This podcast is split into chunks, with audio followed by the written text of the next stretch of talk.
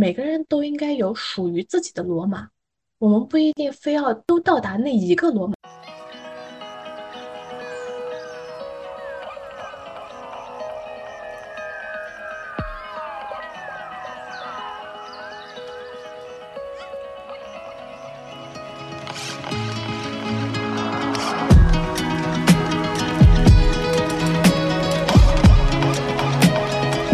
大家好。今天特别开心，邀请到我们听友群的一位朋友，呃，先来跟我们聊聊有关于这个心理问题的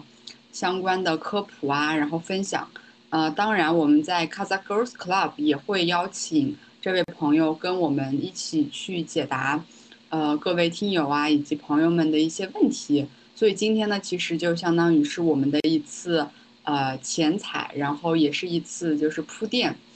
嗯，也希望各位朋友，如果说你们听完这期播客，有更多的联想和一些问题，也可以就是私信给我呀，微博呀、小红书呀、发邮箱都可以。然后现在请我们这位朋友朱莉来介绍一下自己。嗯，好，大家好，我是嗯朱莉啊，我本科呢是毕业于心理学专业，我在毕业之后，我在一家。呃，专注于女性心理健康与个人成长的公司呢，做了为期一年多的团体心理咨询的心理的指导。呃，在这期间呢，我帮助了超过三百多位的女性获得了个人成长。那这三百多位女性，她其实呃性格各异，然后经历差异也比较大，年龄区间从二十九岁到六十四岁的都有。啊，但是，呃，我会发现，就是这些女性虽然有很那么多那么多的不同，但是她们都有一个共同的特点，就是我会看到在这些女性身上，啊，存在的诸多矛盾，以及我们的这个社会，呃，对她们的一些压制，啊，除了除此之外呢，也更看到了她们身上，即使是呃被灰尘覆盖，或者是即使是被生活的劳碌。所呃摧残，但仍然抑制不住的光芒，嗯，这是让我非常动容的。之后我又因因为一些个人的职业规划，选择了考研读研，嗯，目前是研究生二年级。如果比较顺利的话，也能够在今年毕业。今天我也非常荣幸，呃，能够在这里和大家交流有关于心理学的话题。哇！我我听，其实我是第一次听到你你的这个就是从业帮助这个女性的这段经历的。我觉得这个工作的内容和我们的电台其实还就是受众和这个关注的人群还挺像的。特别是我这次回家以后，呃因为我两年没回家嘛，所以其实我已经很久没有见过我的亲戚呀，或者一些女性的长辈。我在跟他们交流的时候，其实我发现了。他们真的有很多情绪的问题，当然，我觉得跟他们特别就是繁重的这个生活呀，以及家庭关系的不稳定都有很大的这个一个一个密切的关系。但是他们其实不知道自己有一些问题，但我特别想帮助他们，但是我又没有一个很怎么说很专业的一个角度，所以我其实很害怕，就是我直接给出他建议说，哎，你去怎么怎么样，你去看心理医生，我觉得会。很冒犯，而且我觉得，特别是在新疆的话，可能这个心理咨询师本来就匮乏，以及他的这个质量怎么样，我其实都不知道。因为我觉得大城市稍微好一点吧，但是，嗯，整体上我觉得还是比较难找这个比较好的心理咨询师，所以也想请朱莉给我们就是帮大家科普一下，就是。如果说有有朋友想去做这个心理咨询，他该怎么怎么找呢？嗯，好，就是像我刚刚也听到的，就是你自己所观察到的一些情况，就是我们现在呃身边的很多人都已经其实出出现了一些在心理方面的一些问题，或者说是在情绪方面的一些问题，然后你也会困惑，那我们呃到底应该如何帮助他们，以及他们应该如何？去寻求帮助，如何找到一些比较有资质的人？那么说到这个的话，其实，啊，我想要先跟大家来谈一谈，就是目前，嗯，我我为什么会觉得国内的心理咨询比较乱哈？就是谈一谈国内心理咨询的乱象。国家其实在二零一七年的时候就已经取消了国家的二级、三级心理咨询师考试。嗯，这个取消其实呃有很多人诟病，但是其实是非常合理的一个措施。因为呢，就是在取消之前，有一种状况是，很多人他们是以一种应试的心态，通过背题、刷题，然后从而通过考试。从而获得心理咨询的这个入场券，是吧？但是，呃，心理咨询它这个其实，呃，我们说白了，它其实就像是在给人的精神世界开刀。那么，它就会像医生一样，啊，我们都知道，就是对于一个临床医生，我们不能只要求他背题刷题。如果说，对，如果说他没有实操，没有老师带他。你怎么能够放心的躺到他的手术台上，对吧？所以说，一个心理咨询师，如果说他没有咨询时长的积累，没有督导的监督，没有被培训经历，仅仅是靠着背题刷题获得了一个二级或者说是三级的心理咨询师考试，然后就来站到你的面前说：“来，我给你做心理咨询。”他这其实是非常危险的。因为当他面对一个来访者，一个活生生的个体，当他面对复杂的心理状况，他是没有办法去能够做到客观、冷静、理性的去帮助来访者的，因为他刷的这些题，他不足以支支撑他面对这种状况，他他很有可能就是他能够看出来这个来访者大概是属于什么情况，嗯，但是他要如何去面对来访者的心理崩溃状况呢？他要如何去解析这个新来访者他背后的错综复杂的关系呢？是吧？嗯，所以呢，国家就是考虑到这种状况，因此取消了二级、三级的心理咨询师考试。目前呢，我们业内对于这个心理咨询师的认定，会看他的这个所学专业，包括他的还有他的咨询时长，他的督导。他的督导是谁？我们有时候也会看，然后以及他被培训、被培训的经历，这个来作为标准的。但是，嗯，我知道，就是好像很多人都对此还不是十分的了解，而且，嗯，我本人呢也是会时不时的刷到，就是比如说那个微信的那个小窗口广告，他就会说啊，呃，这来考心理咨询师证书吧，这种广告。包括也会有一些人说啊，这是中科院的中科院的心理咨询师证书，但是这些全都不是国家认定的，呃，都属于都是属于一些民间的。那么就我我也希望大家就是不要乱花钱，然后耗费你自己的精力去上当受骗。你说到这个心理咨询师师的这个课程，我每次就是我在小红书搜了那么几次以后，他就老给我推。我就觉得他是不是监就监测到了我的这个数据，但我我其实一看我就感受到它挺假的，所以我我我是觉得这个这种证就很扯。当你说到就是呃比较这种垄断或者是比较粗暴的之前的这个考试，其实是对这种人性或者是对这个来访者的一种不尊重或者是很危险的一个处境。因为我朋友就呃他跟我聊过，就说。有些医生真的会，就是有些咨询师会把你当成一个患者，会觉得你有病。就我觉得这种这种咨询师可能他就不是一个很合格的这个咨询师。那我觉得就是我的朋友他说，呃，他觉得好的咨询师就像一面镜子一样，可以看到自己的心灵。所以我也想就是问一下，在你们的这个有这个专业的培训的人的这个角度中。一个好的心理咨询师应该提供给来访者什么样的一个体验呢？嗯，这个问题我觉得稍微有一点点大，因为嗯每一个心理咨询师他肯定都是有他自己的风格。我觉得好的心理咨询师他是没有一个非常统一的标准的。嗯，那我我只能说是告诉大家一个不好的心理咨询师是什么样的。来反证好的咨询师是什么样的？第一个不好的心理咨询师的特征是，他不能够共情。呃，共情用大白话来讲，就是说，看他是否能够站在你的角度去听你叙述。他在心理上是否能够和你站在一个方向上，看你正在经历什么，啊，他是否具备这种能力？就像刚刚刚刚你说的那个，让让你的朋友感受到就是体验不好的，就或许是因为这个来访者啊，不是这个咨询师，他根本就呃共情能力可能在这方面比较有所欠缺，因为他他是放把你放在了一个对立面，而不是同一面。所以他也没有办法去理解你为什么会有这些感受。嗯，然后第二个呢，就是不好的心理咨询师，他可能会频繁的给建议，就是他可能会直截了当的告诉你啊，你当你遇到这种情况的时候，你要按照一二三四这些步骤来做，这样是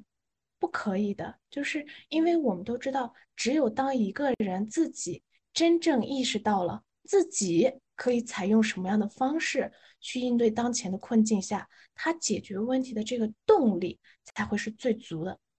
很多人其实，嗯，我之前的这些呃来访者，他们在找到我的时候，其实他们内心已经知道了答案，就是他们已经知道了，哎，他其实应该怎么做，他就是在犹豫不决。那么我当时所做的，其实就是带他认清楚他自己的选择。以及是他去寻找他内心最强大的那个声音，帮助他来应对。因为每个人的人生经历都是不同的，我觉得一个咨询师他是绝对不能够站在自己的立场上，啊，直接的去给别人的人生划定方向，这是极其不负责任的。因为走来访者的人生还需要他自己走，他不不能不可能一辈子依靠你。等着你去给他说，哎，你你遇到这个情况，你要怎么做？你遇到那个情况，你要怎么做？你遇到另外一个情况，你要怎么做？这是不可能的。嗯，然后呃，第三个呢，就是呃，一个不好的咨询师，他会武断的评价和随意的贴标签。嗯，我们都知道，就是贴标签是人类比较原始的一种冲动，它是一种比较简单粗暴的一种分类方式。它其实也体现的是我们的一种思维惰性，但是我们要知道，一个人不可能只是像他贴被贴的这个标签那么单薄，人是多元的、立体的。再者，呃，贴标签很容易，但是撕标签它要费九牛二虎之力。我所说的这个贴标签是，就是比如说你去到一个咨询师。跟呃面前，然后他听完你的叙述，然后说，嗯，你这个就是焦虑，嗯，你这个就是抑郁了。这这这种行为就是大概率会属于贴标签，因为他连你的话都没有说完，他连你的整个经历、这个人生他都没有听完，他就给你这样啪一个标签，你经历啊，你焦虑，你抑郁，呃，是吧？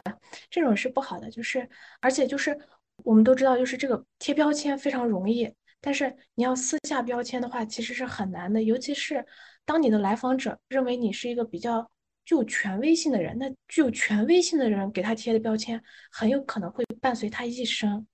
对，所以我觉得这个实在是你们可以通过这个来衡量一下你的这个咨询师是什么样的。嗯，在此呢，我也想给就是曾经收到标签的朋友们说一下，就是无论这个给你贴标签的人他是咨询师也好。他是你的长辈也好，他是你的老师也好，无论是谁，这个标签他都不一定是真实的你，这可能是他自己在他自己的脑海里面加工的你，所以就是希望大家不要被标签框住，嗯嗯。然后我刚刚也说了，还有一个就是武断的评价，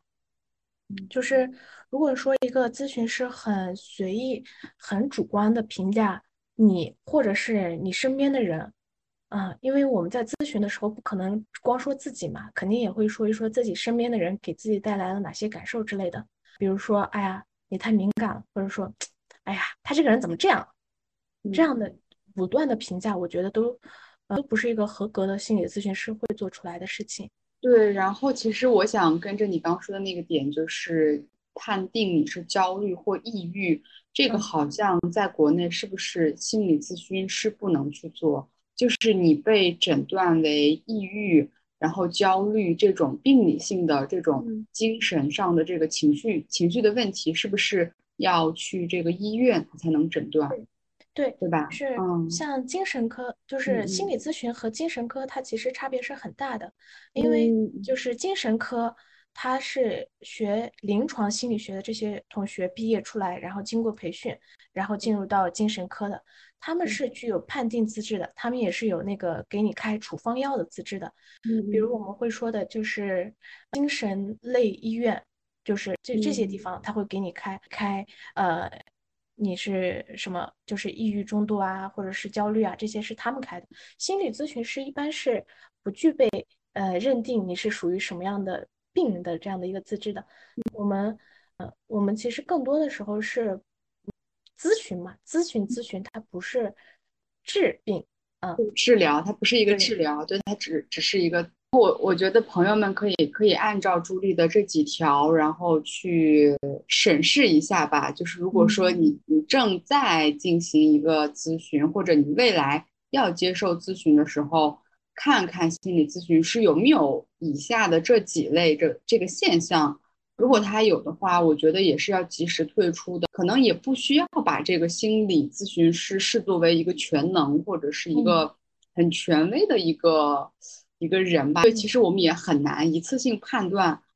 这个心理咨询师好或不好，或者还有一个就是可能不是不是太适合你，你还可以去找，有时候也有一个匹配度的这个这个差距，对吧？嗯，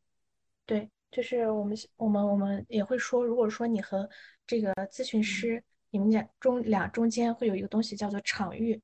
如果说你们俩的场域不匹配，其实你耗费再多的时间，你可能这个效果也不会非常的好。如果说你感觉这个咨询师让你感受到非常不舒服，啊、他很不尊重你，或者说他不理解你，或者是他总是嗯、呃就是给你给出这样的建议或者说评价，那你其实是可以退出，你去再换一个，这些都是完全没有问题的。嗯。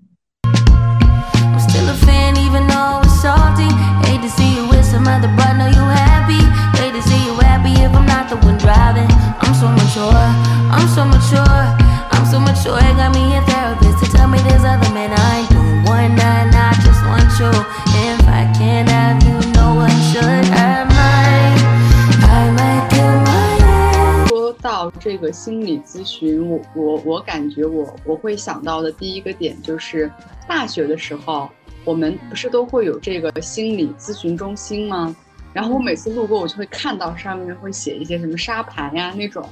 然后有时候其实我还挺想进去跟他们聊一聊的，但是我当时会有一个担忧，就是我害怕，比如说我去这个学校的心理咨询中心。然后这个这个这个数据就会被提供给我的辅导员儿或者我的同学。就当时其实我会对这个心理咨询会有一个特别大的误解，就是我还挺担心它会泄露的。当然我现在知道，就是它肯定是有这个保密的措施，对吧？然后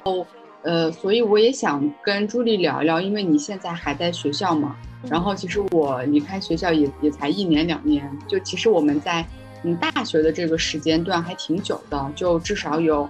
四年到六七年的这个程度。我觉得就是当代大学生的这种心理问题，其实还挺普遍，以及挺就挺重要的、挺严峻的。然后我看到微博上有很多人都对这个发表了很多的这个意见和一些讨论，所以嗯，就是。我我说一下我吧，就因为我不是专业的人，但我觉得我身边大部分有几类情况，就是大家会对升学、考研、工作这个会有一个就是一个担心升学的一个压力，然后还有一部分人是，嗯，要不要回新疆？当然这个是针对这个新疆小孩，就是要不要回新疆，然后还是留在内地？我觉得留在内地。会感觉让孩子们跟他们的父母和文化有个断绝，所以这个好像跟其他的汉族朋友来说有另外的一种这个不一样的模式和细节。然后第三个就是最初期的，我觉得这几个问题都是我特别关心的。然后朱莉可以一个一个解答，然后也可以讲讲就是你自己观察到的有关于大学生心理问题。确实是现在。呃，社会各个阶层不只是大学生哈，我我认为整个社会的各个阶层，包括说是从初中生，因为这个高考呃中考分流，然后再到高中生，高中生的升学压力，啊，再加上他们应该是处于青春期，正好是叛逆时期，现在的这个考学压力越来越大，再来到这个大学生，大学生就是近几年的这个自杀率都是在逐渐往上升的，这个其实是很让人痛心的一个事情。嗯，然后再到整个社会阶层，由于这个内卷呀，然后房价、车价，然后再加上现在呃之前的这个三年三年的情况，大家的心理状况普遍都不是非常的理想。那我就现在就光从这个大学生这个群体中切入吧，因为我觉得可能我们的听众大部分都是大学生，是吧？是的，是的。对对对对，大学生会多一些。对，嗯，你刚刚也听，就是提到了，就是每个大学它其实都有这个心理咨询室。嗯，我希望首先给大家说的一件事情就是，你在心理咨询室所说的所有的话语，它全部都是会要求保密的。只有一种情况，一种情况，这个心理咨询师他是可以啊破除保密协议，就是当你有轻生。或者是伤害他人的这种，呃，行为即将要出现的时候，这种时候他是可以告诉你的辅导员的，呃，因为因为我们都认为生命，嗯，高于一切嘛，只有这一一种情况他是可能会通知你的辅导员的，除此之外，你所说的所有的事情全部都会保留在这个咨询师这里，不会外传。希望大家就是能够。对这些在大学的心理咨询师能够保有一些信任吧。然后再一个呢，就是，呃，我认为大家其实可以，如果有时间的话，去体验一下做心理咨询。因为，呃，我所了解到的所有的大学的心理咨询师，他其实都是免费向学生公开的，或者是是在一定次数内是对学生是免费的。那么。我认为就是大家可以去体验一下，因为等你出了大学，到了社会上，心理咨询的这个就是课单时单时价单价其实就会非常贵了。就是呃，像北京、上海基本上都是在五百以上一小时，所以就是嗯，心理咨询它其实也是一个大学的一个资源。你们可以如果说当你的情绪有比较大的波动。或者是你单纯就是想要和咨询师去聊一聊你的整个成长经历、你的困惑，这些都是完全可以的，这个大家就是不用担心。然后啊，然后提到就是升学压力是吧？啊，升学压力这个大学和本科深造、本科之后的深造这种这两种升学压力，我觉得就是希望大家可以多去询问一下这些考研呀。或者是保研呀，或者是留学啊，或者是工作的这些哥哥姐姐们，可以多方面、多角度的去了解一下，以及多听听自己的内心的声音，你到底想要做的什么，然后按按部就班、一步一步的来就好。呃，大家就是在此期间需要明确的一点就是说，如果说你没有做成什么，那也完全完全没有关系，你永远都拥有第二种选择。不是说，呃，你考不上研，这个天就塌了；也不是说你没有应聘上你自己想要的工作，往后的日子就会苦不堪言。不是这样的，就是大家不用有灾难化的思维。很多人就是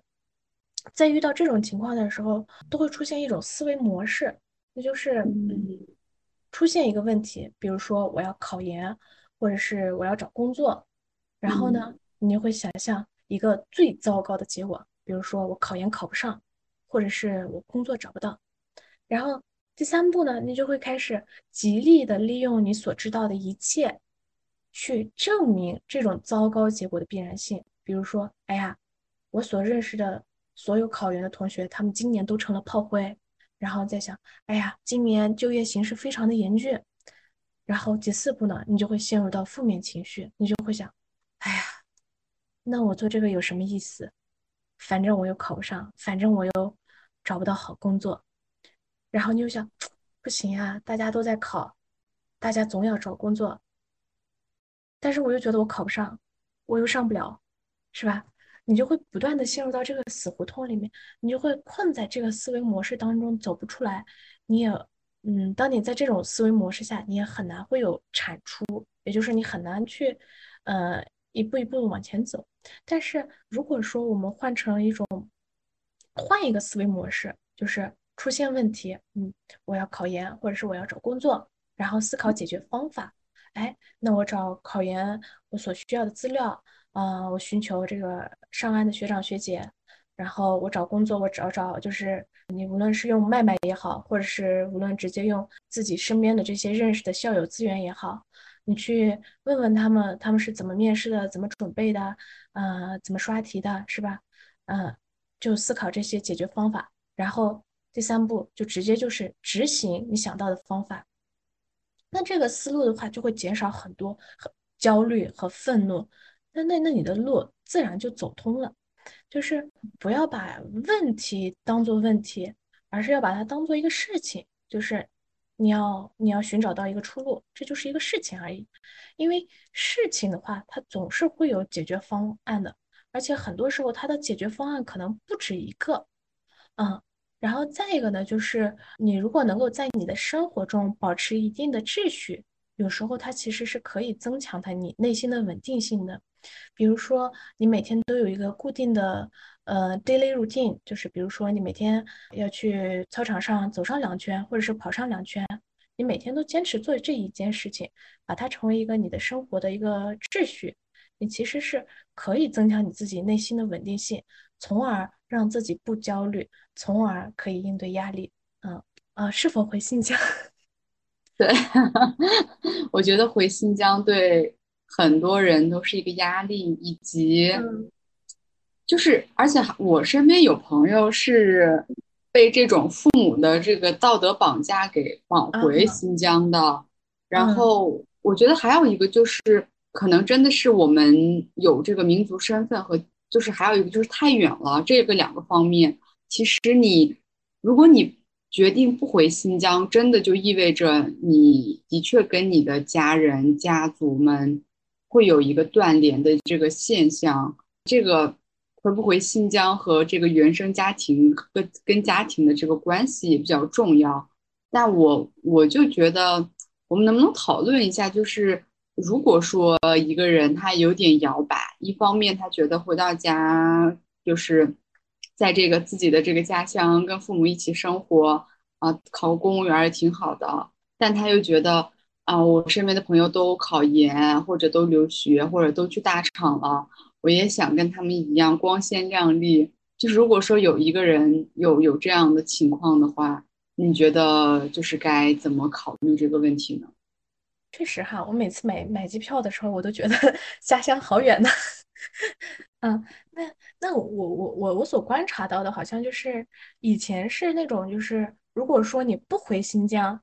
嗯，你好像就是另类。好像在，反正我没上我没上大学之前，好像我认识的所有上大学的哥哥姐姐们，好像他们的主流就是全部都要回新疆。但是现在好像就是变成了那种不在内地闯几年，或者是不留在内地。你回到新疆，你就好像变成了另类，就是像刚刚你提到的，就是呃，有些人会摇摆，这其实就是一种个人意识与从众心理的这个之间的矛盾嘛。那我觉得，就是当你遇到这种情况的时候，还是和之前升学的那个一样，你要多打听做了不同选择的前辈们的生活感受，他们现在遇到的困难，以及他们认为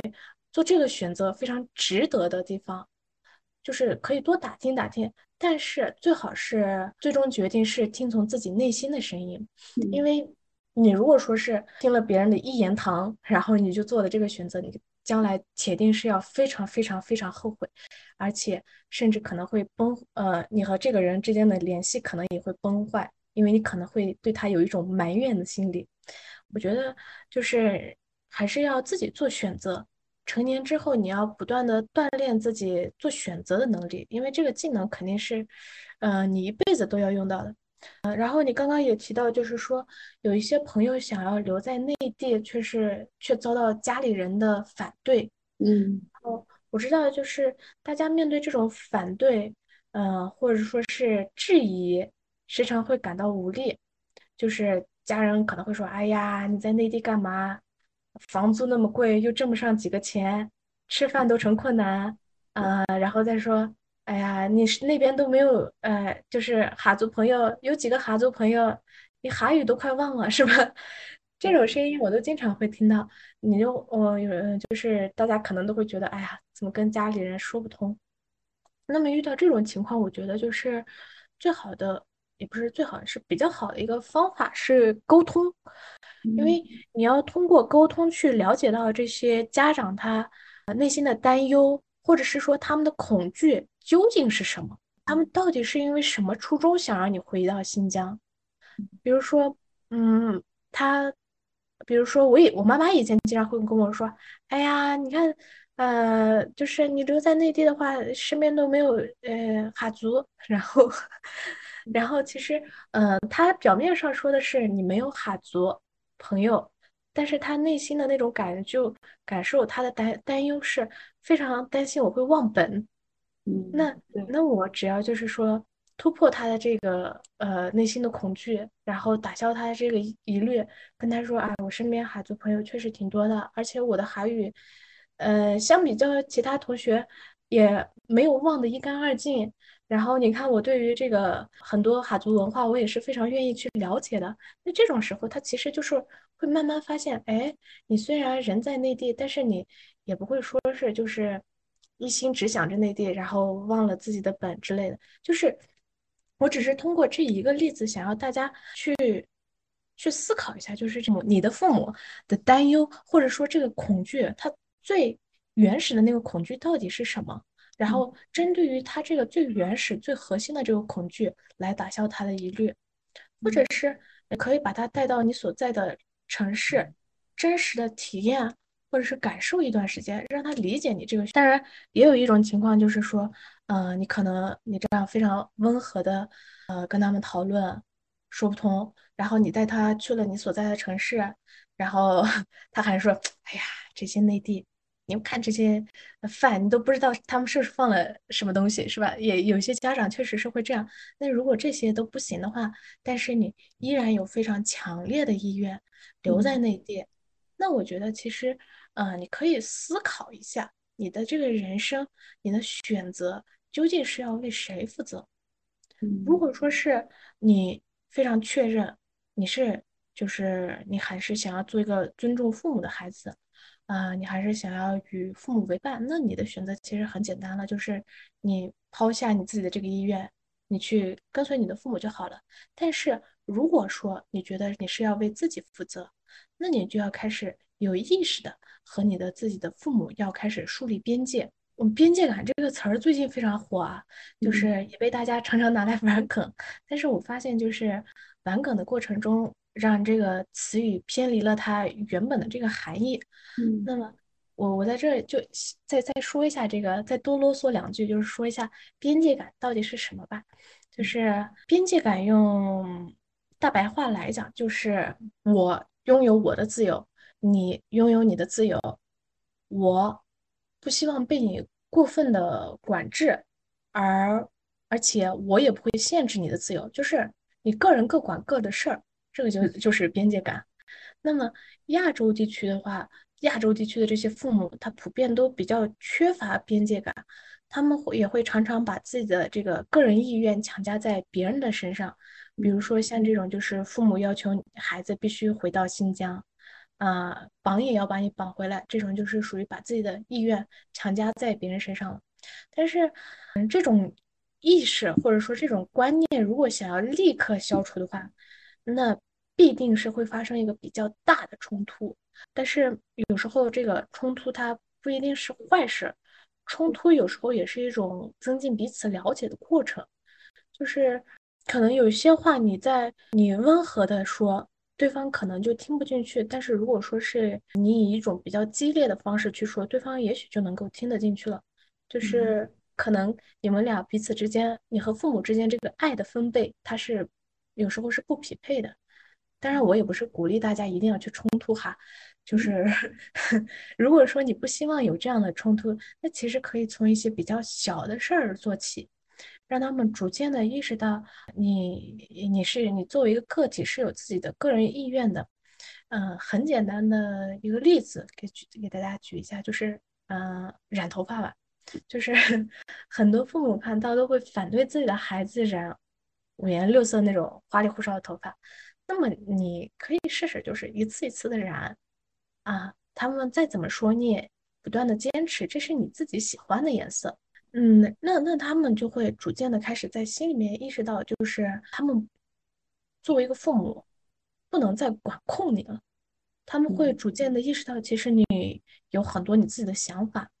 然后再一点一点、一点一点、一点扩大到一个比较大的选择，比如说你要留在内地，或者是再做一个别的，比如说你你要考去某一个学校，或者是你要换一个专业这样之类。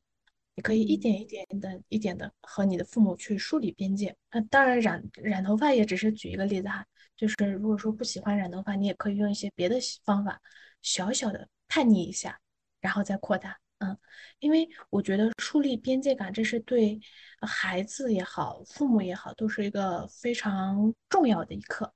如果说过去的话，对方没有边界，那么你从现在开始，不断的树立你自己的边界。从现在开始学会，呃，如何有边界感的生活也是来得及的。对，然后你说到这个 边界感，我就想到，我我我不是两年没有回家，然后这次回家以后，我妈妈就来就去火车站送我，她就跟我说，嗯，说以前的时候有很多，就是说她就是用韩语说的，说会巴巴达巴拉达的就就不让他们去内地了，就上学的孩子们就直接让他们放弃学业。他就说以前特别不理解这些奶奶，他说他现在就恨不得自己是那个奶奶，然后说不让我回北京，然后要么就说我就我就跟上你怎么怎么样，就说一些让人压力很大的话。但我觉得其实刚刚你你所就是按照这个举例呀，还有理论呀，其实讨论的也是一个。父母对孩子的放权，就是父母们可能得意识到，就是孩子，以特别是在成年以后有他自己的个人意志，父母们需要对孩子们去放度、让渡一些权利，他们可能才会有一些这种自我的这个，呃，探呃尝试和探索。其实你刚刚说到有关于这个，我要不要留在内地呀，或者是我要选择什么样的工作呀，我要和谁结婚呀，或者我的取我的性取向是谁呀？等等很多很多问题，我觉得其实我自己就有一个祛魅的过程，我中间就有一段很割裂的时时时间段，就是一方面我特别希望成为我爸妈眼中的好孩子，但是我又另一方面发现了，我可能永远都无法成为他们心目中的好孩子。如果我跟随我内心的话，我想象中的我和他们想象中的我绝对不是一样的，就绝对要割裂了。所以这个时候，我觉得。人就会陷入到一种痛苦，因为你自己是矛盾的，而且当人陷入一种矛盾的时候，我觉得我当时就算没有抑郁，可能焦虑是有的。客观的来看，我觉得我当时的情绪波动特别大，就是你刚说的这些细节特别好，就是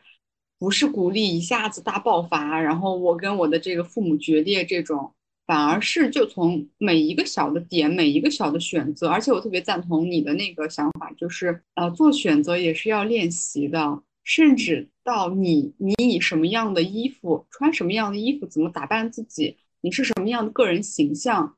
就这个小点都特别重要。而且我觉得，你说染头发，我爸妈是我上了研究生才让我染头发的，或者是说他们对我还是有很多要求，所以我觉得这个东西。太太正常，以及太就是太普遍了。我觉得很多人仍然可能都没有这种权利，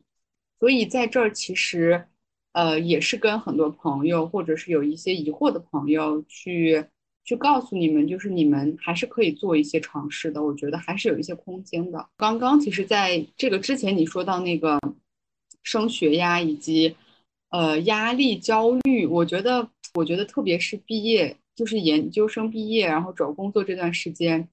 我时常会觉得有一种失控感。然后我觉得这个可能是在内地，或者是就是整个全世界的这个范围内都会有的这种感受，就很失控。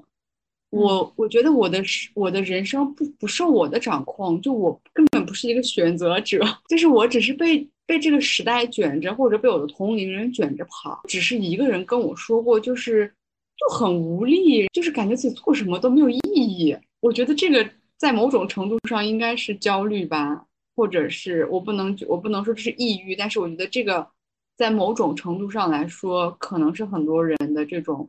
心理心灵的状况。只是我觉得就是，嗯，包括说是你刚刚说的，嗯，就业方面会感受到一种焦虑。那其实这个这个就是有时候，呃，我们就是有些问题，它就是这个社会大框架下的这个体系，它所造成的问题，它就是我们个人的力量在此面前就是会非常的嗯微弱。有时候就是当我面对我的来访者，他其实是受到这个整个大环境的影响，然后对他造成了一些伤害的时候，我有时候就是也会深深的感到无力，就是。比如说，呃，从二零年到二二年的这段时间，这种情况尤其的明显。然后我和一些其他的，嗯，心理咨询从业者，有时候也会和他们聊一聊，他们也会觉得，就是说，现在这个环境下，确实是你你想要让，呃，这个来访者逐渐意识到他自己个体是有能量的，但是这个大环境它确实是会一次一次一次的打压，让我们的就是之前好不容易给他给足的气。突然一下，一个大环境的一个压力，啪一下又没了，确实是有这样的状况。而且现在的就是这个卷的文化，无论是在这个整个嗯大的我们这种就业，或者是说在工作岗位也好，它其实在我认为在这个大学生中间的这个蔓延是非常严重的。至少至少在我我现在读研也好，我之前在本科也好。我都觉得可卷了，真的，大家每个人都好卷呢。对我，我怎么努力，怎么拼命，怎么都卷不过他们。第一，永远都不是我的。哎呀，就是我相信，就是很多很多同学，就是也会在大学期间，就是遇到这种，嗯，比如说来自内地的一些同学，他非常的聪明，然后他又带着一种冲劲儿。然后就是会被他吓到。其实这个就是大家就就是意识到，这其实就是我们的这个教育设施不平等所导致的。这可能并不是你个人的一个问题，它有时候就是这个社会的不公所导致的。就是不要因此而过多的埋怨自己。嗯，然后就是嗯嗯嗯，你说，就是我我觉得像你说到这种卷呀，以及这个教育资源呀，以及这种九九六的这种。非正常的这种问题，其实是一种结构，就是社会的结构性问题，它也压迫着我们，产生了个人的问题。但我觉得有时候可能除了这种躺平还是卷两种这个选择中间，其实可能还有一种选择，就是可以思考一下，为什么就中国或者东亚文化它有这样的一种焦虑，但是其实。别的一些国家，他可能，嗯，有更多的自由去探索，去寻找自己的这种爱好啊，然后对职业，我们的工作都不算职业吧？我觉得我至少我是就是个打工人，我不觉得就是我找到了我的职业方向，我只能说这是一个工作，一个 job，但肯肯定不是 career，就是。职职业方向的这种感觉，对我我我个人对就是我们这个东亚的这个卷的思考是，我觉得哈，就是在我们东亚有一种，嗯，好像大家共同意识下产生的一种标准，而且那个是唯一，就是，嗯，比如说你必须要。呃，好好读书，好好读书，考上好大学。考上好大学之后，你要好好工作。工作了之后，你要兢兢业业。别人九九六，你也要跟着九九六。你要不九九六，你就是，呃，就是害群之马，或者是说你出格，那你早晚就会被淘汰。这好像就是社会，好像总是会给我们，就是给了我们唯一的一条路，我们只能走这个这个独木桥。但是很少会有人去思考。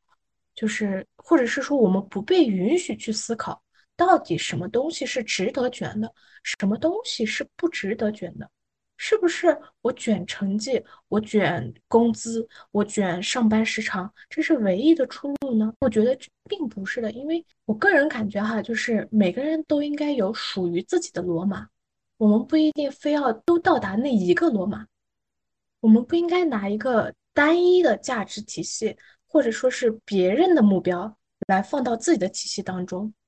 那如果说我们每一个人，嗯，认定了啊，这个社会的这个体系就是应该这样，就是应该卷成绩，考考高分儿，嗯，拿很多钱，然后呃拼命工作，把自己奉献给工作。那我那我觉得就是这个整个世界会非常单调，这个社会都会变得非常单调。我觉得总得有人去看看风景，总得有人去寻找自己的道路，总得有人去呃找到实现自己实现自己的一个途径。它可能是偏离于这个社会的价值体系的，可能是不被很多人去认可的。但是只要你自己的内心对此是非常嗯坚定的，我觉得都是完全可以的。但是我们的这个社会。说到底，就是很多人其实都是很没有边界感的，因为他们不仅要呃把自把自己放在那一个体系当中，还要要求你必须也在那一个体系当中。因此，就好像就是你你要做一个选择，一个在大家看来比较出格打引号的出格的选择的时候，他们就会开始对你施加各种压力。我觉得这个社会就是这种这种行为，这种。做法其实是非常不尊重人，以及非常怎么说呢？说的严重一点，就是比较出格的一个选法做法吧。我觉得很多东亚人其实没有真正的理解到 “mind your business” 这个概念。嗯，真的。哎，我我觉得你刚刚说的这就是最后这段话，大大的缓解了我的焦虑，因为我真的觉得。我可能真的不是一个非常正宗的打工人，我我就是非常就是很难以接受那种把自己当成工具人，以及我特别反对当工具人。我觉得就像就是我还没有找到所谓你刚的你刚说的那个，就是每个人都要有自己的罗马。我觉得这个话特别适合给一些有就是有一些失控感的人的一个建议。特别是在大城市，不管是在大城市还是小县城，我觉得，呃，二十岁到三十多岁这段时间的确是很没有掌控感和很有失控感的感觉。就是我感觉所有中国人的中年危机都提前了，别人美国人都是五十岁或者四十岁有中年危机，我感觉我们二十岁就有了，就简直太卷了。哦，那。那我们又说回来吧，就是刚我们说了有关于这个大学生的一些问题啊，从我们身边最亲近的人去入手，但还有一部分人也是我们最亲近的，就是我们的家人，我们的这个族群文化。哦，刚我也说到，我说我回家以后，我真的发现我身边的女性长辈，她们有变化，哎，就是，呃，有一个女性长辈，在我看来，以前她是特别那种。呃，很善解人意呀，或者是我跟他沟通是特别流畅、特别舒适的。但是我这次跟他见面以后，我会觉得他真的有一点阴阳怪气。虽然不是对我，就是他对我还是很好，但是我会看到他有时候会刻意的去攻击别人。我好像能察觉到他为什么会攻攻击别人，是因为他内心特别失衡，他内心特别的焦虑，他内心有很多问题，以至于他都无法去解决这些东西。所以我也想跟你探讨，也是我跟 KK 未来想在下一期，就是我们三个聊的那一期，也想讨论这个问题，比较关键的这个问题，就是我觉得在我们哈萨克文化、族群文化里面，心理学简直都不能叫空缺，而是被污名化了。就是如果你当有一个人知道谁谁谁去看了心理医生的时候，哇，就是那种。特别可怕的眼神去看他，或者是会嗯污名化，所以我也想跟你聊聊，就是你怎么看待？为什么我们在我们的这个哈萨克的这个文化当中，我们会那么害怕心？我觉得是害怕心理学。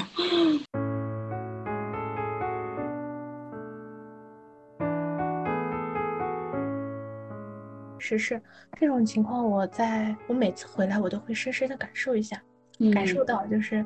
因为你看啊，就是很多，嗯，国人，我指的是这个汉语水平非常好的，或者是这些我们的汉族同胞们，嗯，他们在这几年通过这个社会新闻也好，或者是通过讲座也好、短视频之类的也好。都已经开始意识到我们要重视这个精神状况了。他们对于这个呃心理咨询也好，心理治疗也好，他的思想其实有了非常大的改观。但是我们哈萨克族在这方面的普及，我不知道是因为我韩语水平不好还是怎么样，反正就是我目前啊，我只是说我个人，我目前没有看到。当然也有可能是有些人在普及，但是我没有了解到哈。就是我是感觉，无论是传统媒体，包括说像是电视新闻，嗯，还是现在的这些新媒体，包括公众号，包括短视频，好像对于这方面的普及程度都是远远不够的，导致很多人很多人就是都还沉浸在一种就是只要身体健康。就没有问题的这种假想当中，包括说我的我的就是亲戚朋友们，就是他们看到一些孩子，哎呀，就说也点扫了，点的扫过扫过了一点，就是用汉语就说只要身体健康就可以了呀，是吧？对。但是，嗯，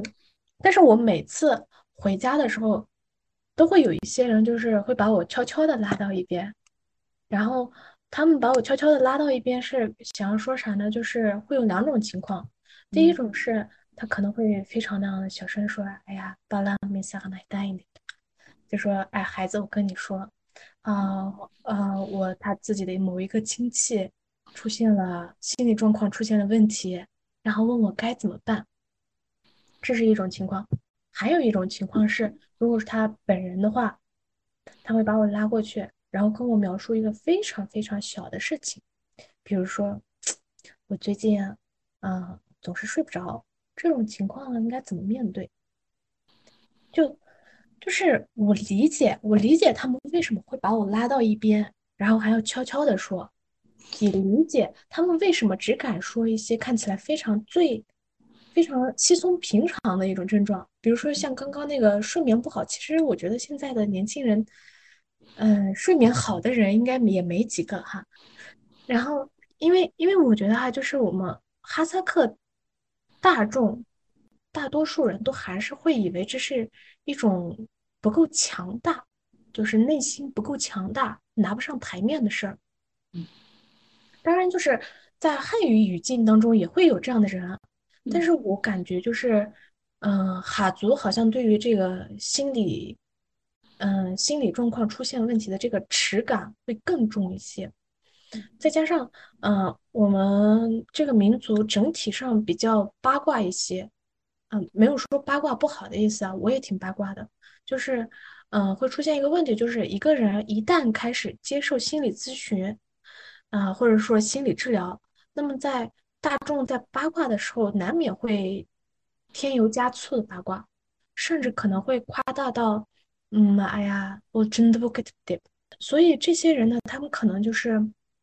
即便是自己的家，就是亲戚朋友出现了心理问题，或者是说自己出现了心理问题，他们都不敢声张，都是会觉得这是一个非常非常不好的一件事情。就像就像我们最开始不知道这个能不能说哈，就像我们最开始会觉得就是，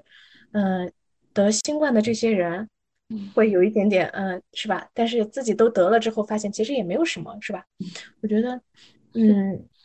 在这种时候，我都会非常有一种很强烈的感受，就是感受到这种文化壁垒，会有一种深深的无力感，也会痛恨自己，就是韩语不够好，有力气没劲儿使，没法使的那种感觉。然后我也发现，就是说很多心理学上的一些病理性专业名词，在哈萨克语里面都比较难解释，比如说，嗯，双向情感障碍，比如说。焦虑症等等，当然这也有可能是我的韩语水平太低了。如果大家知道这些专业名词的这个韩语，以及如何给这些长辈们解释这些韩语的话，也也欢迎大家在评论区里面补充一下。就是我前段时间就是，呃，给我的妈妈和我的爸爸解释这个躁狂啊、抑郁啊、双向情感障碍的区别，我就觉得很为难，因为。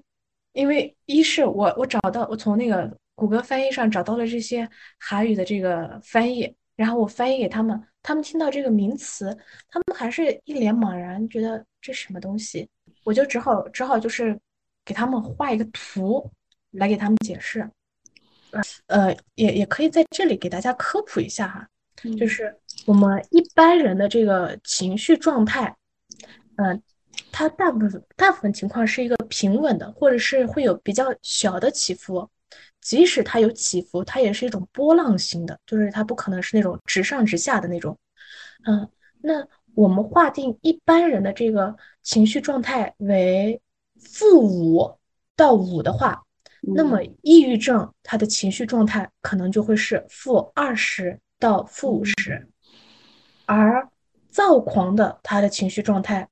可能是十到五十啊，我说的这个负就指的是那种情绪比较低落哈，而正就是情绪比较好这样。嗯，对对对。那如果说是双向情感障碍的话，那它会结合躁狂，会结合抑郁，那么他的这个情绪起伏，他就可能是会从负五十到五十这样一个区间。对，就是我觉得哈，就是如果说我们现在的这个。呃，包括传统媒体，然后现在的新媒体，如果说都能够把这些一些基本的情况给大家先慢慢的普及，我觉得这种情况的，就是我们现在的这个可能都会好，会比较好一些吧。当然，就是现在的这些年轻人，呃，汉语水平都比较好，相比较于老一辈而言，大家都有非常多的渠道可以去获得这种心理学书籍啊、心理学课程啊、心理学播客之类的。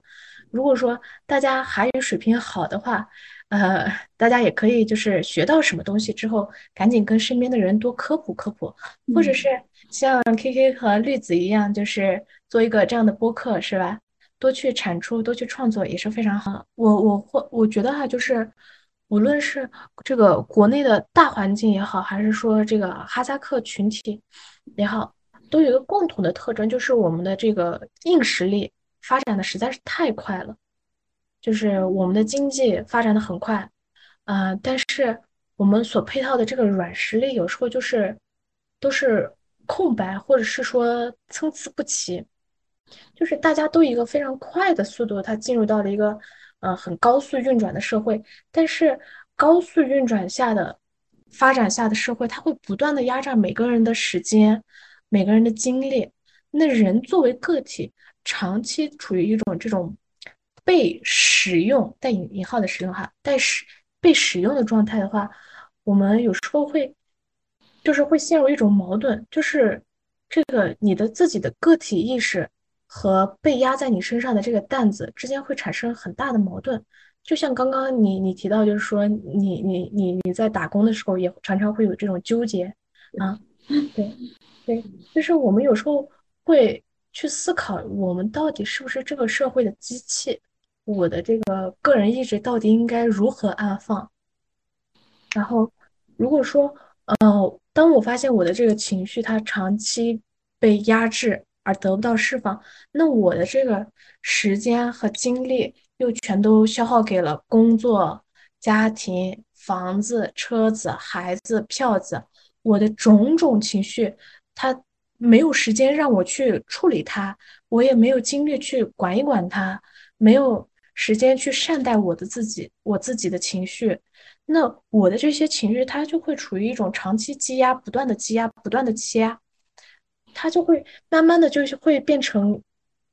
高压锅里面的气，然后突然有一天呢，它可能就会爆炸了，就是你会突然发现，哎，你身边的这个人他为什么突然情绪崩溃了？或者是就像你回到家之后发现，哎，我的一个长辈他怎么突然变了？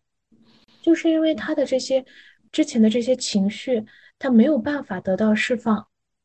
而而且他的我们很多人的这个社呃身边的这个社会支持，对于这种情绪或者说是情绪爆炸的这个包容度和支持度都远远不够。导致呢，就是有一些人可能，呃，他们这个情绪的高压锅有时候可能突然爆炸了，然后突然变成另外一种人，这是这还算是一个比较轻的一种情况。当然，比较严重的就是有些人他自己的这个高压锅爆炸了，他自己可能也就碎了。嗯，每次想到这些的时候，我都会觉得，唉，任重道远吧。嗯，就是，对，我希望大家能够对自己身边的人，如果他有各种各样的情绪的话，还是希望能够多给他们一些支持，多给他们一些包容，而是不要去指责他，你为什么总是这样想。你为什么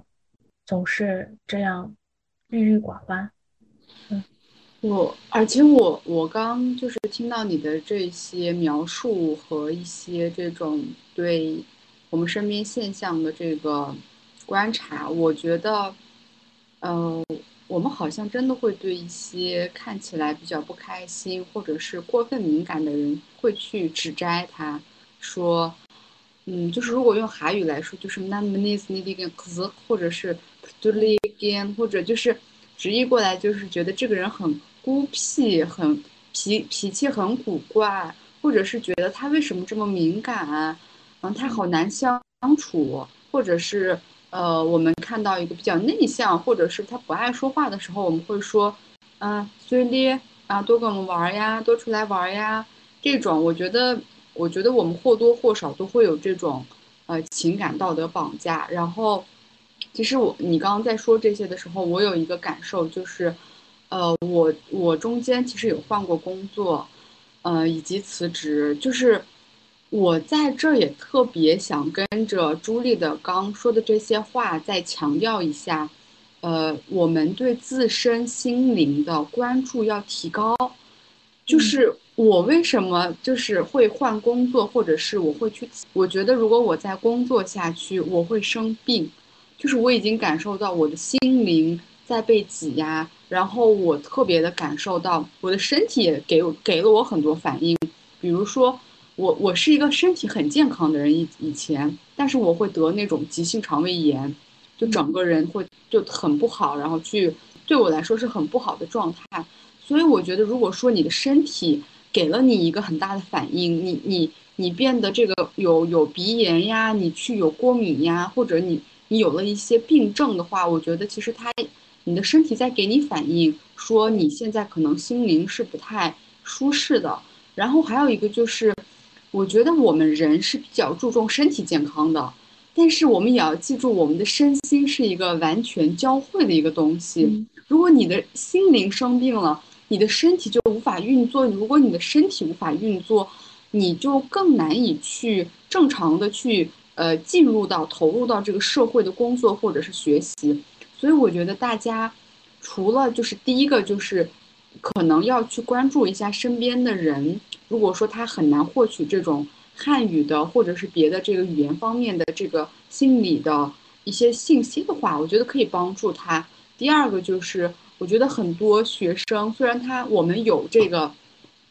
就是有途径去获取很多知识，但我觉得我们特别是女生吧，对自己太苛刻了。然后真的要去特别关注和关爱，就像关注你的朋友、关注你的孩子一样的那种状态去关注自己的心灵。然后我就觉得，反正我当时的状态就是，我觉得我要再不辞职，可能我就要生病了。就真的有有那么糟糕的感受，以及有段时间我真的是会每天都会在哭，但是我我其实当时不知道我自己病了，我直到后很后面我才知道我当时可能是病，而且我觉得大家也可以去想想，呃，有时候抑郁不是抑郁不是不开心，而是对任何事儿都没有兴趣了。就如果你以前特别喜欢一个事儿，然后这段时间你都不想去做，我觉得。大家真的可以去关注一下自己的内心，然后我其实我跟朱莉在列这个就是我们聊天的这个大纲的时候，有聊到就是有列一个就是，呃，你写到每一个人都会有一点引号的病和亚健康，我觉得刚我说的这些应该就是亚健康的体现，对，但我我可能真的会有一点，就是我会关注自己和自我觉察，但这个不是我凭空就有的。是我真的有很糟糕的时候，我真的觉得我我要自救了，然后我才去做这个。哦，你能跟我们分享一下，如果说你你怎么察觉你自己会有这方面这个这个心灵上的这个病症或者是一些亚健康？我们该怎么去解决它？嗯嗯嗯，就是像刚刚你提到，就是说你那段时间就是心里感觉像是被挤压着的，然后开始有了这些过敏性反应，对吧？这个其实就是我们在心理学上常常说的一个叫做躯体化。躯体化是什么意思呢？就是说，当你的情绪长期处于一种比较低落，或者是，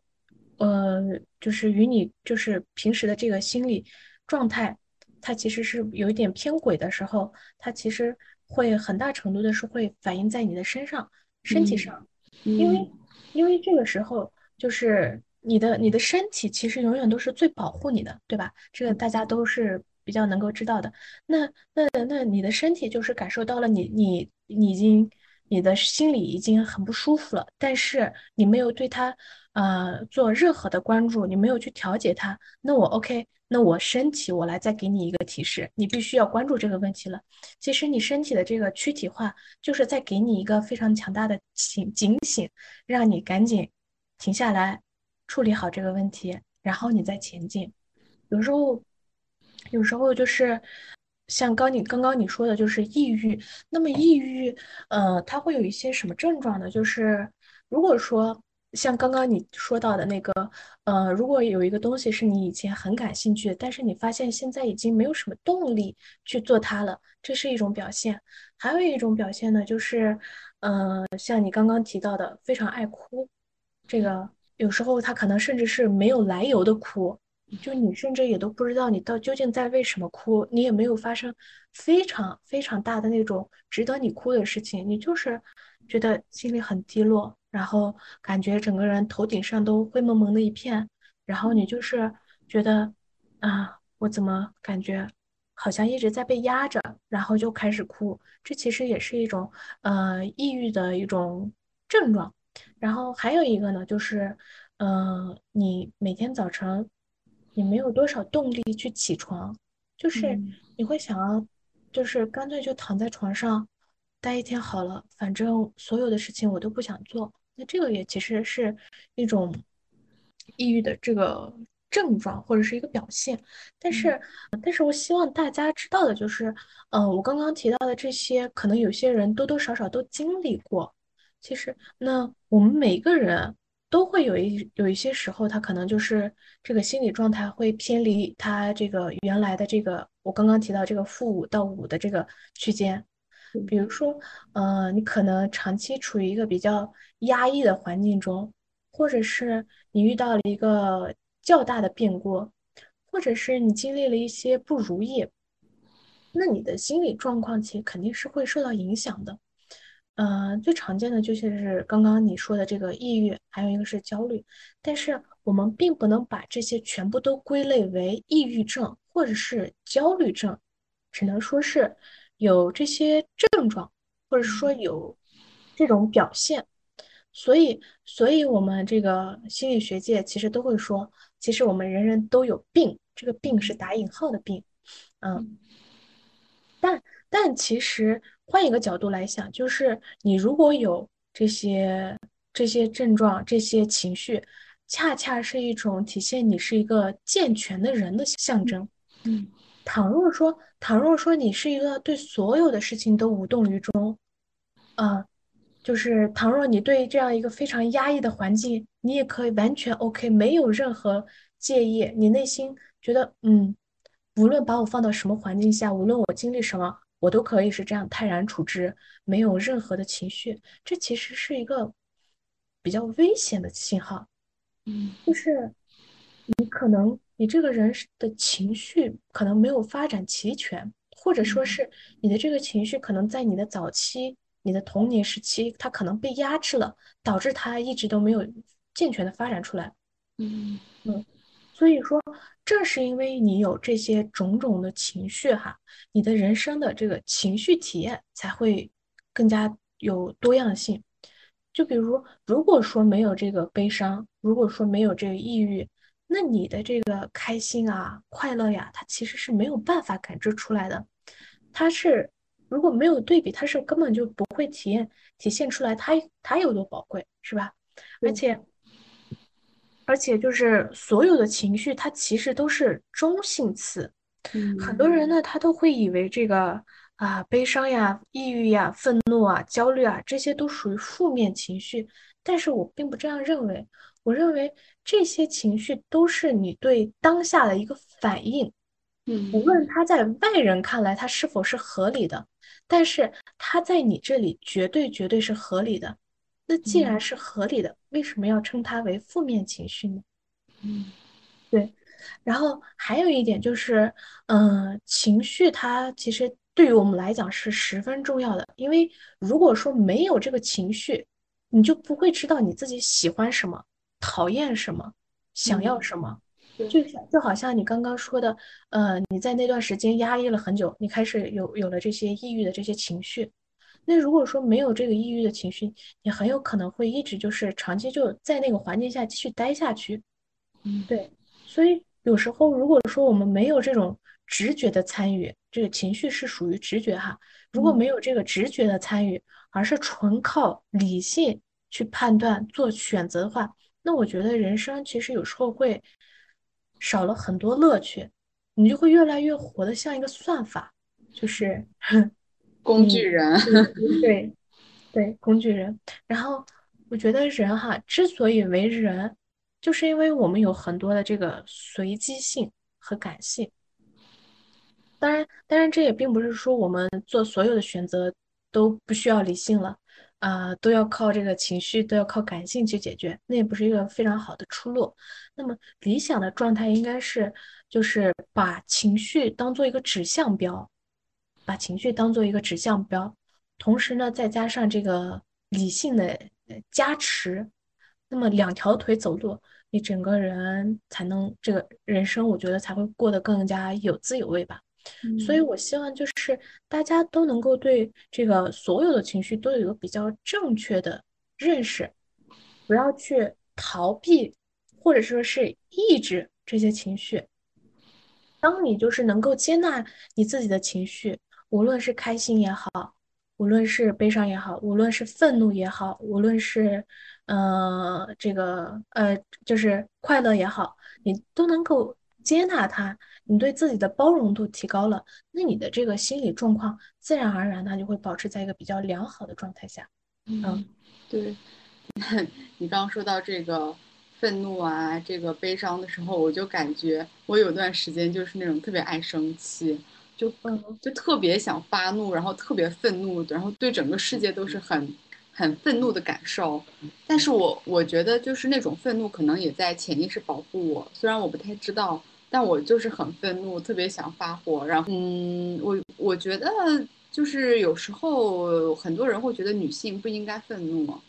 而我觉得恰恰女性其实在某种程度上是跟愤怒分离的。所以我觉得大家就是也可以去思考一下，去观察一下身边就是愤怒啊，或者是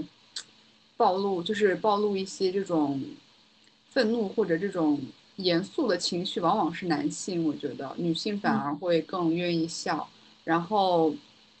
也像你说到，我觉得想起来我在上那个心理咨询的那个课，那位老师就说，呃，我们的每一个情绪都是给自，就是自己给自己的一封信。如果你能解读它，那其实你会更加了解自己。嗯，所以我觉得其实觉察这个东西是蛮重要，或者是我们普通人也可以尝试去学习的。虽然它是一个心理咨询师必备的一个东西，但我觉得觉察力也可以去习得。然后最后我们再说一个特别 特别受到大家欢迎，以及我说实话，我听播客以来啊，就是我刚开始都是听爱情，然后亲密关系，啊，然后。呃，怎么去恋爱？就是这个是我前期去听的，当然我现在已经不听了。但我觉得就是，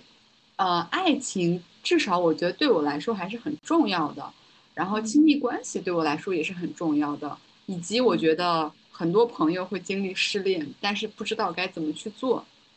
所以想在这儿问，就是帮很多朋友问这个问题吧，就是。啊，失恋了怎么面对呢？然后，呃，如何运用这种心理学去寻找一个人生伴侣呀？然后再加一个问题，就是什么样的状态是比较良好的亲密关系？我觉得，你就可以一个一个来，一个一个来答。嗯，好，嗯，就是如果说失恋，你会建议怎么去做？失恋，嗯。就是我，我首先嗯觉得哈，失恋是人生的必修课，是一种可以重塑内心的一个契机。我嗯们我们经常都会说啊，就是，嗯、我们随时要做好这个失去的准备。但是，嗯当我们经历这个失恋的时候，不可避免的，大家都会有一些啊、失落呀、愤怒啊、空虚啊、难过啊这些情绪。然后也会对关系里面的这个出现种种问题不断的反刍，不断的思考，到底是哪里出了错。有些人会觉得，哎，义愤填膺，反正其实这些全部都是一种非常正常的反应啊。然后，嗯，我觉得哈，就是当你当你问到我这个问题，就是说我们失恋之后应该怎么做？其实你我觉得就是，嗯、大家可能有一种设想哈，就是设想是觉得，嗯，如果说我今天在这里告诉了你失恋之后应该怎么做，那你只要下次按照我跟你说的这个，然后你一二三四五做完了，你就不会痛苦了。大家可能会有这样一个底层逻辑，但是实际上，即便是我现在告诉了你，你可以怎么做怎么做，当你当你真正的你又失恋的时候，你会发现我说的这些对你来讲全部都是狗屁，因为那个时候你可能不会有多少的理性，你可能内心只剩下一个感性，就是我好生气，我好难过，我很愤怒，是吧？那那对其实就是这些方法可能，嗯，不会太多，也不会有太多的用用处，或者是到时候你就会不断的，就是不断的去想，他说的那些方法，他都不适用于我现在这个状况，他怎么可能理解我和他，我和我的那个前男友或者说前女友经历了什么？他也不知道，他就拿一个大框架来回答我问题，所以说，所以说，我觉得就是说，嗯，要我非常。呃，非常清晰的给大家给出一个失恋之后怎么办，一二三四，我觉得是嗯比较徒劳的。但是我们去就可以去了解一下这个底层逻辑，就是我们为什么失恋之后会有这么多的情绪。嗯第一个呢，就是说，就是失恋之后感到痛苦，它其实是一种我们人类非常原始的一种情感需要。它也也就是依恋。我们都知道，就是我们和母亲自己的母亲有依恋关系，但是其实我们在这个亲密关系当中，它也有这个依恋的成分在。它也是，这也是为什么亲密关系这么吸引人。那么，就是呃，你失恋之后非常痛苦，就是因为你会发现这个依恋它被切断了，然后你就会呃感觉非常的受伤，非常的不知所措。但是我我认为是失恋之后，如果你感到痛苦，那这个苦是你必须要去受的苦。你想要彻底去规避这些痛苦，我觉得是完全不实际、完全不实际的。嗯，嗯因为呃，当你失去了一个依恋关系，你的人类的心理机制它就是会存在一个哀悼的过程，就是让你的心里逐渐的接受这个事情。第二个非常痛苦的原因就是我们很容易去神化那个离开我们的那个人。当我们在经历这种情况的时候，我们其实内心会有一种防御机制，我们会想要拼命的去保留住对方的那个比较在在我们心里比较好的一个形象，认为他是嗯、呃唯一不可或缺，或者是紧攥着他的那些对你的那些好，或者是呃天天想着啊你们之间之前的那些经历有多么的甜蜜，但是我们要知道的是，人在痛苦的时候很容易去扭曲真相，来服从自己的就是那种情感。就是你有时候可能在痛苦当中，你所想的那些事情和现实世界可能是差别非常非常大的。就是，嗯，你在痛苦的时候，你的想象力也会非常丰富，因为这个时候你的脑海里面可能没有多少理性存在了，全部都是情绪与感性直觉。那这种时候，你可能脑海里面会有八百个韩剧场景，然后你会觉得你会你可能会给他写个一千字的这个呃分手信，然后你会觉得肝肠寸断。但是，但是，就是当你熬过了那个痛苦劲儿，你过了一段时间，当你的就是整个心智当中有了更多的理性参与的时候，你就会发现，你好像对于之前的那种情况，又会觉得，嗯，怎么有点奇怪？他我当时为什么觉得他那么好，嗯，我现在却对他嗤之以鼻？所以就是。这些都是一个人的心理机制，他在保护你，或者是说在跟过去告别时的一个哀悼的一个过程。这些痛苦是肯定、肯定、肯定也要接受的。那在我们承认了我们可可能必须要经历这些痛苦之后，我觉得我们可以再想一想失恋的好处是什么。就是我觉得可能没有人没有人去会跟你聊说失恋是好的，但是我我觉得失恋还是有一定的好处的，就是。呃，我们，嗯，一般呢都是在他者当中找到自我，就是像刚刚你你说的那个好的心理咨询师应该是像一面镜子一样。其实，嗯，山本耀司也说过一个类似的话，但他说的不是咨询师，啊，他说的是人其实都是看不见自己的，一般都是要碰到他人、撞到他人之后才能够看清自己。那么这个事情其实是在分手之后，他也是依旧能够成立的。因为我们在失恋之后，我们能够看到很多很多自己在呃感情当中应对不同情况时的那种心理机制，包括说，包括说你曾经的这个爱人，他也能够，呃，他对你的这个反应和你对他的这个反应，其实多多少少都会反映出来你这个个体是一个什么样的人，或者是说你的这个嗯心理机制。在遇到不同的情况下，它到底是什么样运转的，什么样反应的？嗯，对你都可以认清这些。所以我觉得分手这种就是认清自我的这个过程，是一个独一无二的一个经历。这个这种经历你其实是没有办法从别的地方获得的，因为没有哪一种哪一种痛苦是和分手这种痛苦是类似的。嗯，对。所以说就是，嗯。我想在你说下一个那个点之前插一个话，就是我特别赞同你说的那个山本耀司那个话，就自我就像一个球，你弹到别人身上弹回来才是自己。我因为我就是我，我之前一直认为我自己是个啊很完美无缺的人，就是比较自恋的一个人，直到我恋爱以后，我才发现我简直有特别多的这个性格上的一些毛病和缺陷。嗯，然而我觉得最最让我就是比较冲击大的，就是我发现我有那个情，我有那个焦虑焦分离焦虑，就是当我和我的这个男朋友如果分开的话，我会特别担心，就是有时候他不回我的这个电话或者微信，对，在我来对我来说就是个特别大的冲击，但是我觉得普通人是理解不了的，但在我这儿又是合理的，所以我觉得。呃，失恋呀，以及你在这个交往的过程中，其实你会发现你的依恋模式。我觉得我可能就有点是成人的话，就会有点混乱或者是矛盾型。然后反正不是，反正不是安全型，就不是最好的那个型。但是依恋模式也是可以改变的。我觉得在不停的这个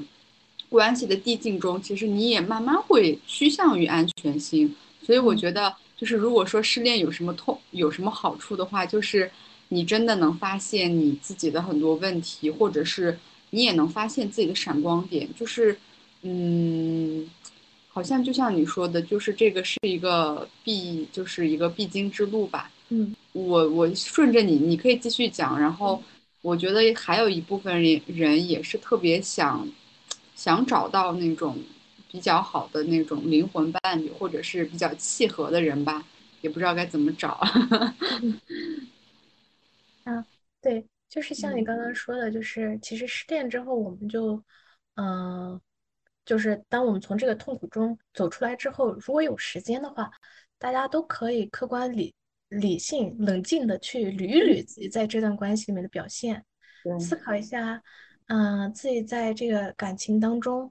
嗯、在亲密关系当中最看重的是什么？当你把嗯这些捋清楚了，其实是非常有利于你在下一段亲密关系的进展的。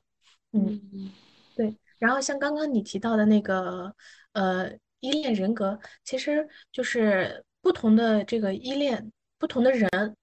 对这种失恋的反应，它其实是会有所不同的。就是安全型依恋人格、回避型依恋人格，还有痴迷型依恋人格，它的差异是非常非常大的。那我我在这里也呼吁大家，就是有空可以去测一测自己属于哪种依恋模式，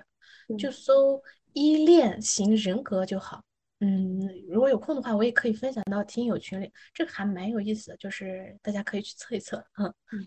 嗯，然后你刚刚提到就是说如何找到灵魂伴侣，嗯，这个问题，灵魂伴侣，这个有点难哈，就是 我我只是我呃，我跟大家分享一些，就是呃，你在找你的这这个伴侣的时候，应该嗯、呃或者说你跟他相处的时候，你应该注意哪些哪些地方？就是你你如果说是这些地方注意到了，这个人大概率是可能不会出错的。就嗯是第一个，你要呃，如果说你们可以聊这个前任的话，你可以跟他聊一聊这个和前任分开的原因。嗯为什么要问这个原因呢？就是不只是为了满足你的八卦，也不只是为了让你去对比，呃，你和他，就是你和他的前任，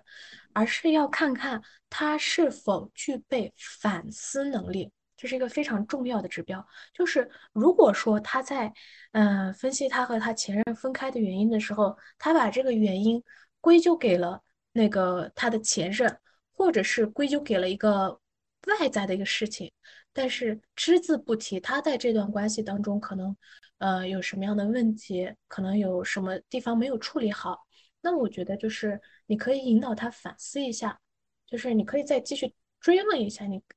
如果说他他还是觉得就是他自己一点问题都没有，那这个其实是一个比较危险的信号，因为嗯、这代表着就是以后你和他的相处过程当中，可能你们俩出现一些问题，明明这是两个方两方都有的错误，他可能并不会意识到他自己那一方也有错误。嗯这是第一个。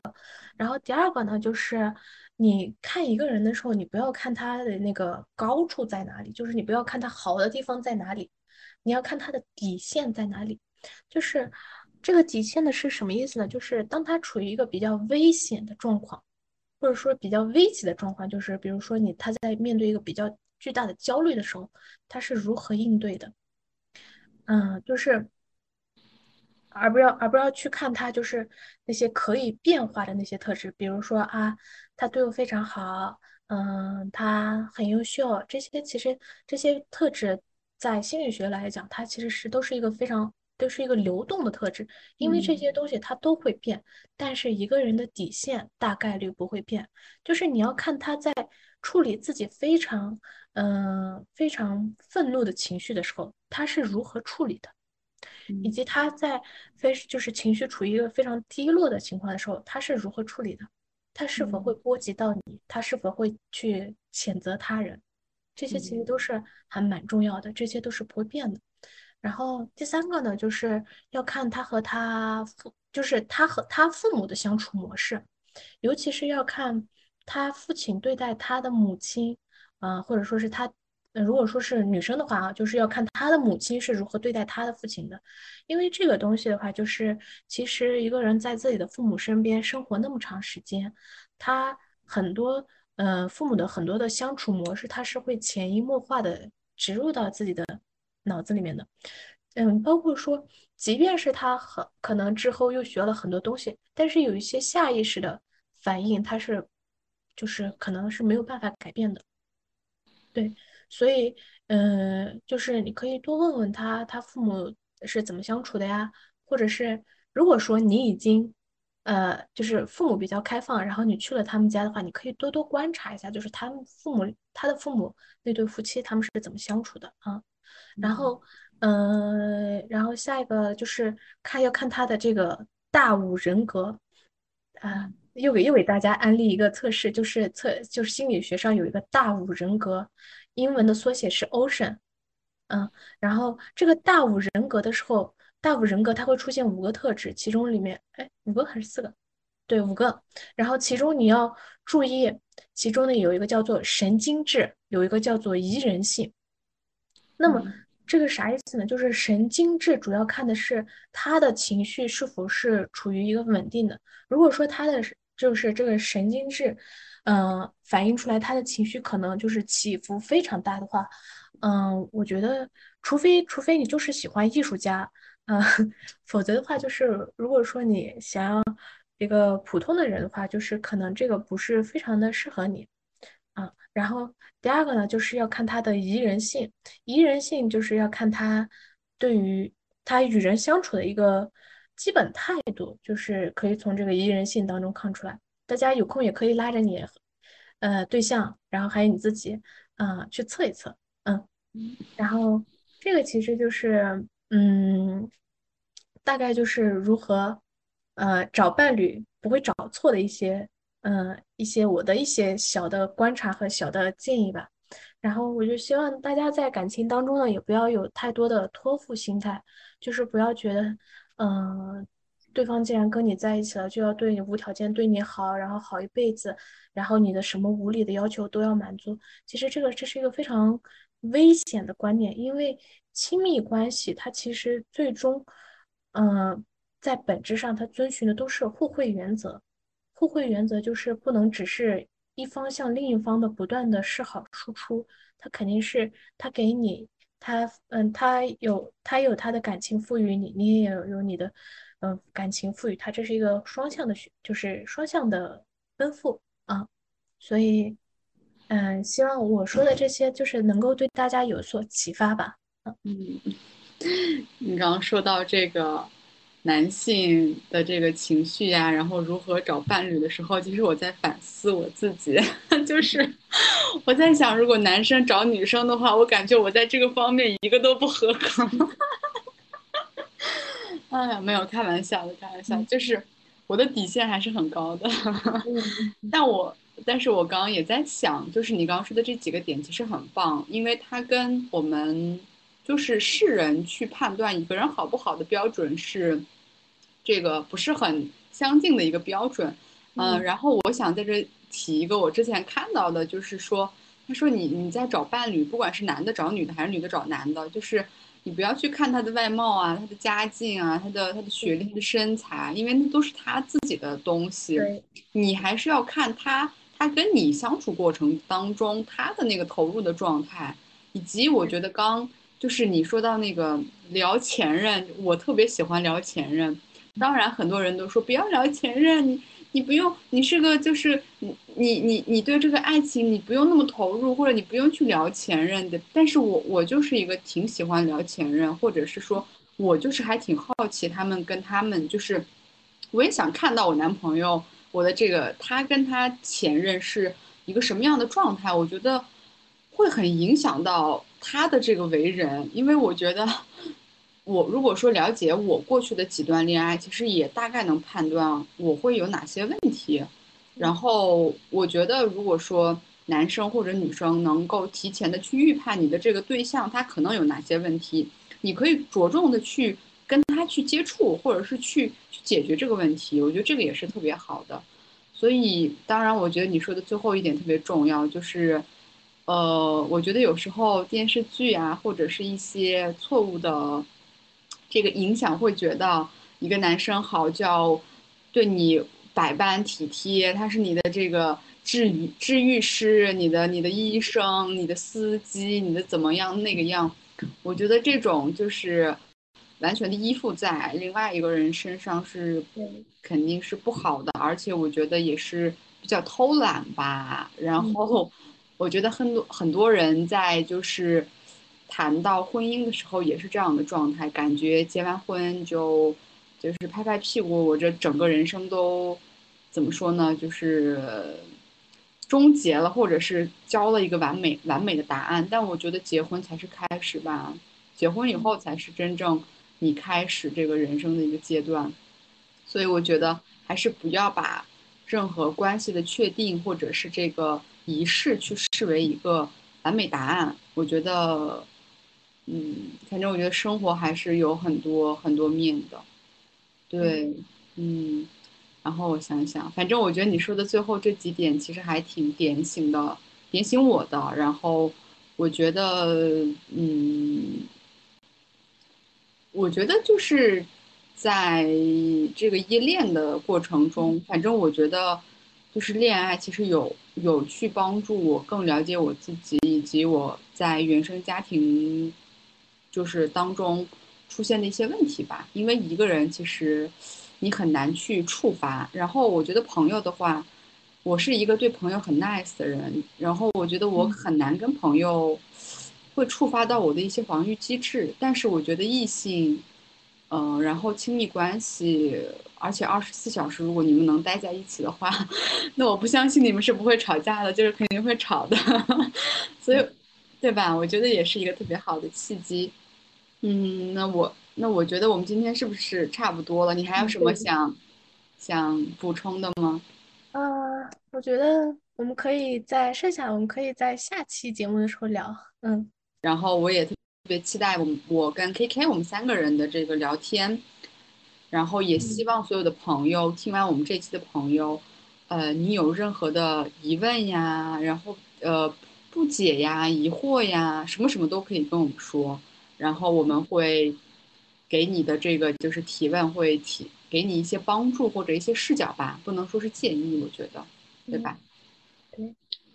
好的，嗯。那最后我也希望就是说大家都能够身心健康，然后有空的话可以多学习一些心理学知识，这对于自己以及呃自己身边的关系都有非常大的帮助。嗯，然后。希望大家，呃，人生体验都能更加丰富，然后，呃，每天都过得有滋有味吧。你的这个最后的祝福太太好了，有滋有味儿。对，好的，那我们就今天就到此结束了。啊，辛苦啦。没有没有，好，再见，拜拜。